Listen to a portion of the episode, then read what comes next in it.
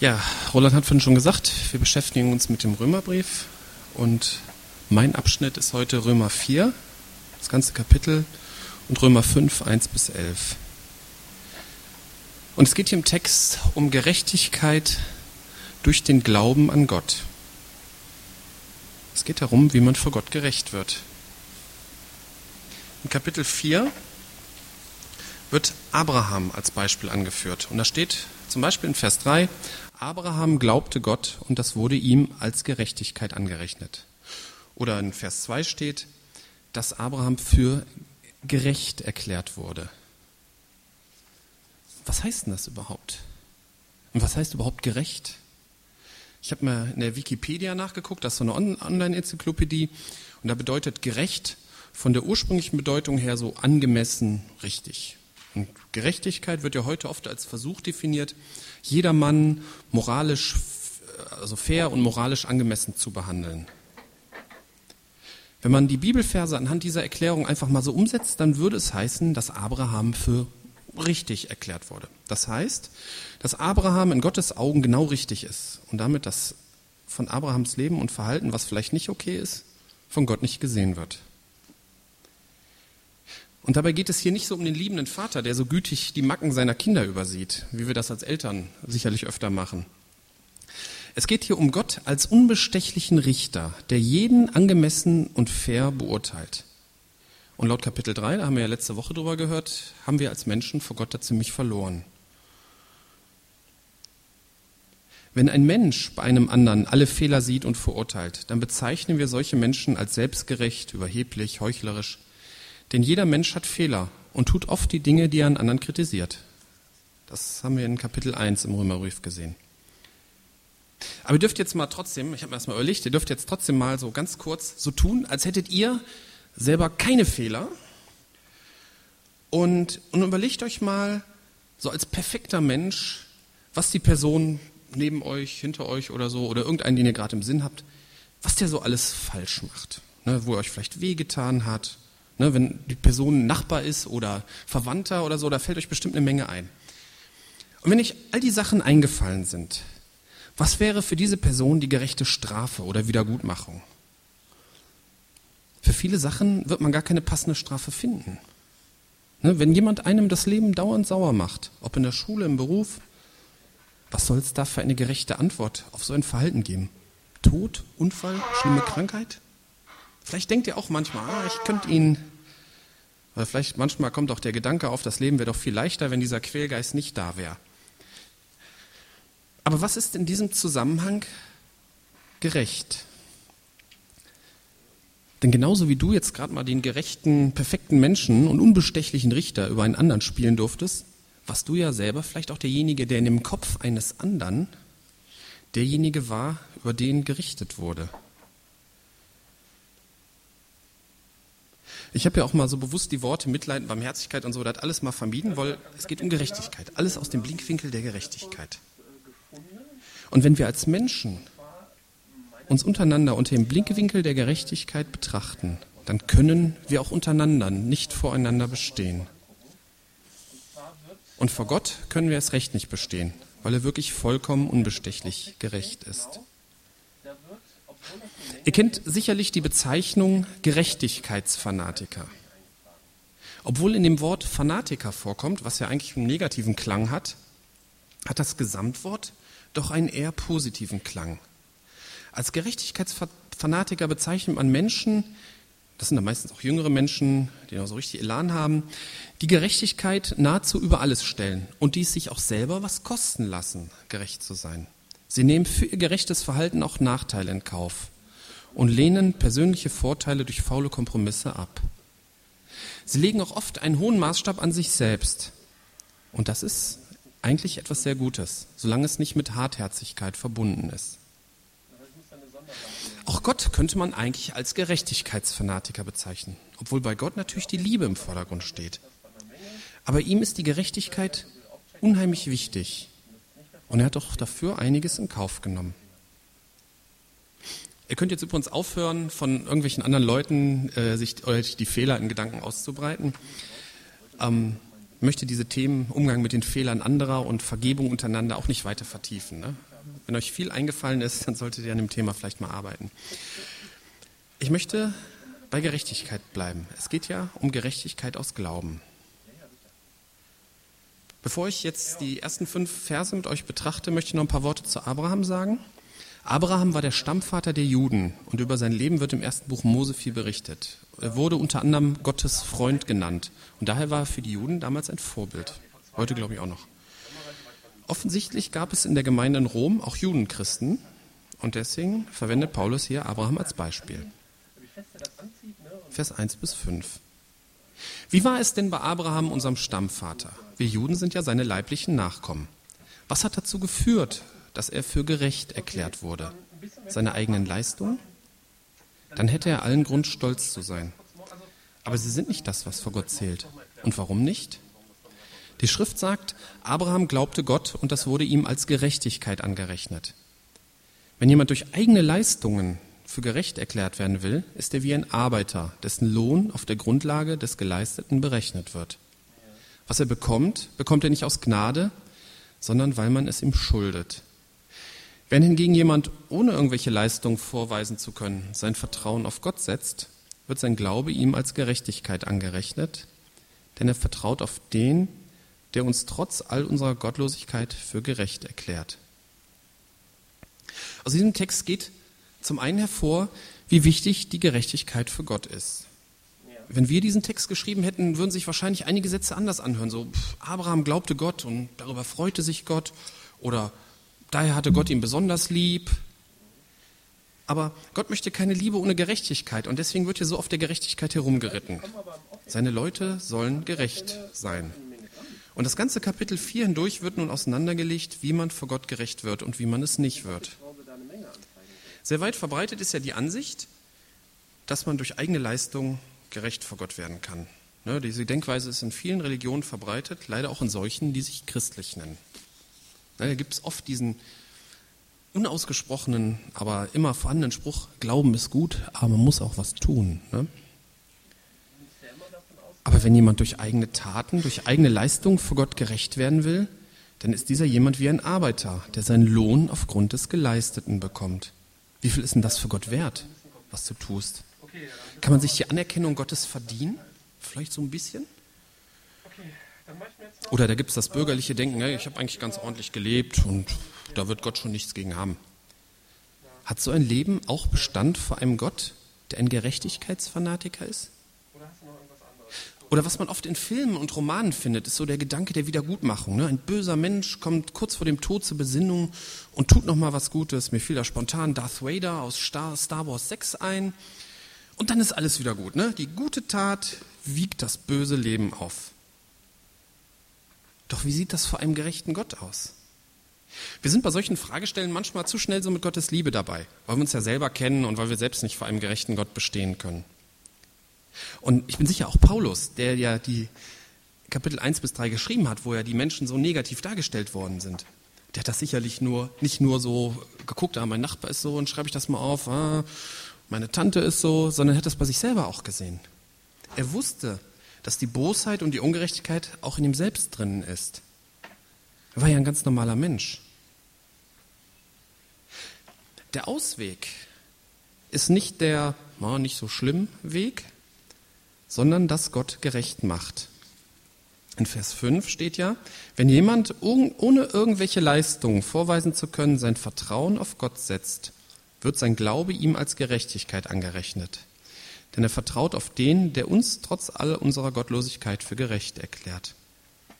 Durch Glauben an Gott oder genauer durch Vertrauen auf Gott werden wir vor Gott gerecht. Und das ist jetzt nicht so gemeint, als wenn man so den üblichen bürgerlichen Glauben erweitert, so ich lebe ganz ordentlich, na, wenn ich dann noch glaube, dann passt das schon.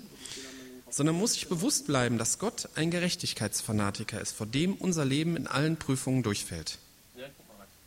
Dann ist das Vertrauen auf Gott, dass er auch eine Lösung hat, der letzte Rettungsanker.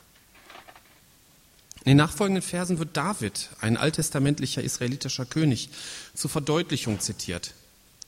Genauso nennt auch David den glücklich, dem Gott ohne eine Gegenleistung Gerechtigkeit schenkt. Er sagt, wie gut hat es der, dem sein Ungehorsam gegen Gottes Gesetz vergeben ist und dessen Sünden zugedeckt sind.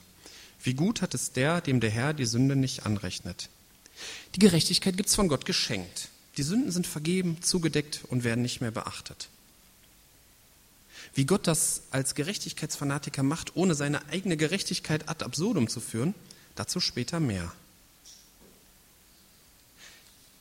In den nachfolgenden Versen kommt ähm, eine kurze Erläuterung, warum diese Gerechtigkeit aus Glauben nicht nur für Juden gilt, sondern auch für Nichtjuden. Das war damals eine ganz wichtige Frage, weil in den Gemeinden waren Juden und Heidenchristen gemischt und da gab es auch manchmal Spannung. In Vers 11 steht dann über Abraham, dass Gott ihm, als er noch unbeschnitten war, aufgrund seines Glaubens Gerechtigkeit zugesprochen hatte. Denn Abraham sollte der Vater all derer werden, die glauben, auch wenn sie nicht beschnitten sind, und denen darum genau wie ihm der Glaube als Gerechtigkeit angerechnet wird. Beschnittenheit war ja ein Zeichen eines jeden israelitischen Mannes, und weil Abraham die Gerechtigkeit aus Glauben schon erfahren hat, als er noch nicht beschnitten war, gilt die Gerechtigkeit aus Glauben auch für Nichtjuden, für uns. Wie sieht denn nun Abrahams Glauben überhaupt aus? Er vertraute auf ihn, den Gott, der die Toten lebendig macht und das, was nicht ist, ins Dasein ruft. Da, wo es nichts zu hoffen gab, gab er die Hoffnung nicht auf, sondern glaubte, und so wurde er der Vater vieler Völker. Abraham hat wirklich geglaubt, dass Gott Tote wieder lebendig macht. Er wurde ja von Gott einer in der Menschheitsgeschichte einzigartigen Prüfung unterzogen, als er aufgefordert wurde, seinen Sohn zu opfern. Gott ließ das Opfer dann nicht zu, aber Abraham hatte ja schon vorher einige Verheißungen für diesen Sohn bekommen. Und diesen glaubte er und war sich daher sicher, dass Gott seinen Sohn auch wieder lebendig machen kann. So steht es in Hebräer 11, Vers 19. Dann wird die Zeit vor der Geburt seines Sohnes als Beispiel angeführt. Abraham war fast 100 Jahre alt und konnte keine Kinder mehr zeugen. In dieser Hinsicht war sein Körper gewissermaßen schon tot. Nicht anders war es bei seiner Frau Sarah, denn auch sie konnte keine Kinder mehr bekommen. Und obwohl Abraham seine Augen vor dem Allen nicht verschloss, ließ er sich in seinem Glauben nicht entmutigen. Statt die Zusage Gottes in Frage zu stellen, wie es der Unglaube tun würde, ehrte er Gott, dem er ihm vertraute, und wurde dadurch in seinem Glauben gestärkt. Er war fest davon überzeugt, dass Gott die Macht hat, das, was er zugesagt hat, auch zu tun. Das ist also der Grund, weshalb ihm, wie es in der Schrift heißt, der Glaube als Gerechtigkeit angerechnet wurde. Er glaubte das menschlich Unmögliche und er hat es erlebt. Er ließ sich nicht vom menschlich Offensichtlichen von Gottes Zusagen abbringen. So ein Glauben wie Abraham, denke ich, bekommt man nicht von heute auf morgen. Aber wenn man anfängt zu vertrauen, dann kann so ein Glaube wachsen. Und dann kann auch das Unmögliche möglich werden.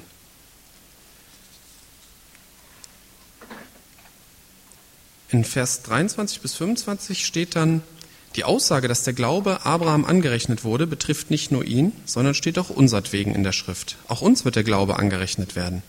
Denn der Gott, auf den wir unser Vertrauen setzen, hat Jesus, unseren Herrn, von den Toten auferweckt. Ihn, der wegen unserer Verfehlungen dem Tod preisgegeben wurde und dessen Auferstehung uns den Freispruch bringt. In diesem kurzen Abschnitt steht die Erklärung dafür, warum Gott als Gerechtigkeitsfanatiker uns Gerechtigkeit schenken kann. Gott muss gerecht handeln und daher musste Jesus Christus für unsere Verfehlungen am Kreuz sterben.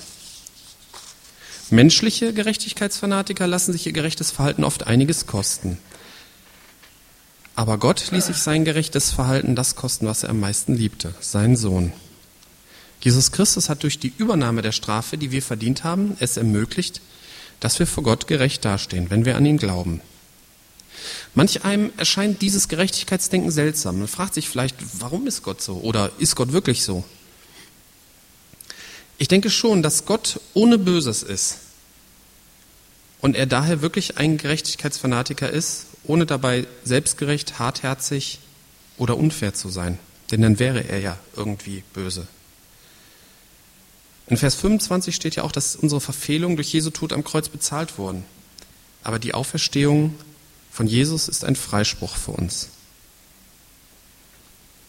Ein Freispruch ist ein Start in ein neues Leben. Alle vorherigen Anklagen und Vorwürfe sind vergessen. Und dabei wird deutlich, dass Gott nicht nur ein Gerichtsfanatiker, Gerechtigkeitsfanatiker ist, sondern auch Liebe ist. Eigentlich sogar noch viel mehr Liebe. Fühl so selbstgerecht irgendwie oder so, aber bei Gott geht das. Er kann gerecht sein und er kann Liebe sein. Und daher ist nach dem Freispruch auch ein neues Leben möglich. Das neue Leben mit Jesus. Kapitel 5, 1 bis 3.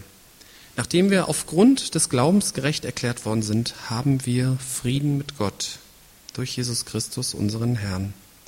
Durch ihn haben wir freien Zugang zu der Gnade bekommen, die jetzt die Grundlage unseres Lebens ist. Und im Glauben nehmen wir auch das in Anspruch. Darüber hinaus haben wir eine Hoffnung, die uns mit Freude und Stolz erfüllt. Wir werden einmal an Gottes Herrlichkeit teilhaben. Frieden mit Gott. Damit ist nicht das gemeint, dass man irgendwie einen inneren Frieden hat. Wenn es Gott wirklich gibt, dann hat es Auswirkungen, wenn man mit Gott im Reinen ist. Die Frage nach dem Sinn, die Frage nach dem, was nach dem Tod ist, sind grundsätzlich gelöst. Und das sind ja Fragen, die können Leute bekloppt machen. Und klar, die Teilfragen bleiben offen und man hat Höhen und Tiefen, aber man ist grundsätzlich mit Gott im Reinen. Freien Zugang zu der Gnade, die jetzt die Grundlage unseres Lebens ist. Hier ist Gerechtigkeit aus Glauben doch einmal mit anderen Worten ausgedrückt. Wer nicht aus eigener Leistung gerecht werden will, sondern auf Gott vertraut, der hat die Gnade Gottes zur Grundlage seines Lebens gemacht. Vergleichen wir das mal mit der Arbeitswelt. Ja, üblicherweise hat man als Arbeitnehmer hat man so eine Art Vertrag mit dem Arbeitgeber, was man machen muss, wie lange und wie viel man bekommt. Also auch ein Vertrag per Handschlag ist ja auch ein Vertrag. Und früher gab es zu manchen Zeiten, zum Beispiel im Feudalismus, solche Verträge nicht. Die Arbeitgeber konnten mit den Arbeitnehmern machen, was sie wollten. Ne? Mal Lohn auszahlen, mal wenig, mal viel oder gar nicht. Die Arbeitnehmer waren auf die Gnade der Arbeitgeber angewiesen. Das war natürlich für viele Menschen ein Problem, weil natürlich manche Arbeitgeber das ausgenutzt haben. Heute erscheint es unwürdig für einen Menschen, auf die Gnade seines Arbeitgebers angewiesen zu sein. Und in den letzten 100, 150 Jahren wurden ja richtigerweise auch viele Rechte für Arbeitnehmer erkämpft. Aber wie ist es Gott gegenüber? Braucht man quasi so eine Gewerkschaft für Christen, um ihre Rechte einzufordern? Vielleicht kommt es manch einem auch so vor, so dieses Angewiesensein auf die Gnade Gottes, hm, das gehört dann doch irgendwie in die Vergangenheit, das ist irgendwie so feudalistisch. Aber der entscheidende Unterschied ist die Freiwilligkeit desjenigen, der sich der Gnade eines anderen ausliefert. Im Feudalismus hatten die Arbeitnehmer oft keine Wahl. Entweder Abhängigkeit oder Verhungern. Und wer frei sein wollte, der wurde dann auch schon mal umgebracht. Zu Gott kommt man freiwillig. Man setzt sein Vertrauen auf Gott und erhält dann mehr, als man sich vorstellen kann. Man hat dann keinen gemeinen, ungerechten Feudalherrn als Chef, sondern einen gerechten Gott. Man hat sogar noch mehr, als ist er nicht nur Chef, er ist ja auch Vater. Aber jetzt mal so aus dieser Sicht. Und ich glaube, sich der Gnade Gottes auszuliefern, das ist eigentlich für viele das größte Problem, wenn es so um Hindernisse geht, mit Jesus anzufangen. Es geht noch weiter, Vers 3 bis 5. Nicht nur darüber freuen wir uns, wir freuen uns auch über die Nöte, die wir durchmachen. Denn wir wissen, dass Not lehrt, uns lehrt durchzuhalten. Und wer gelernt hat, durchzuhalten, ist bewährt. Und bewährt zu sein, festigt die Hoffnung. Und in unserer Hoffnung werden wir nicht enttäuscht. Denn Gott hat uns den Heiligen Geist gegeben und hat unser Herz durch ihn mit der Gewissheit erfüllt, dass er uns liebt.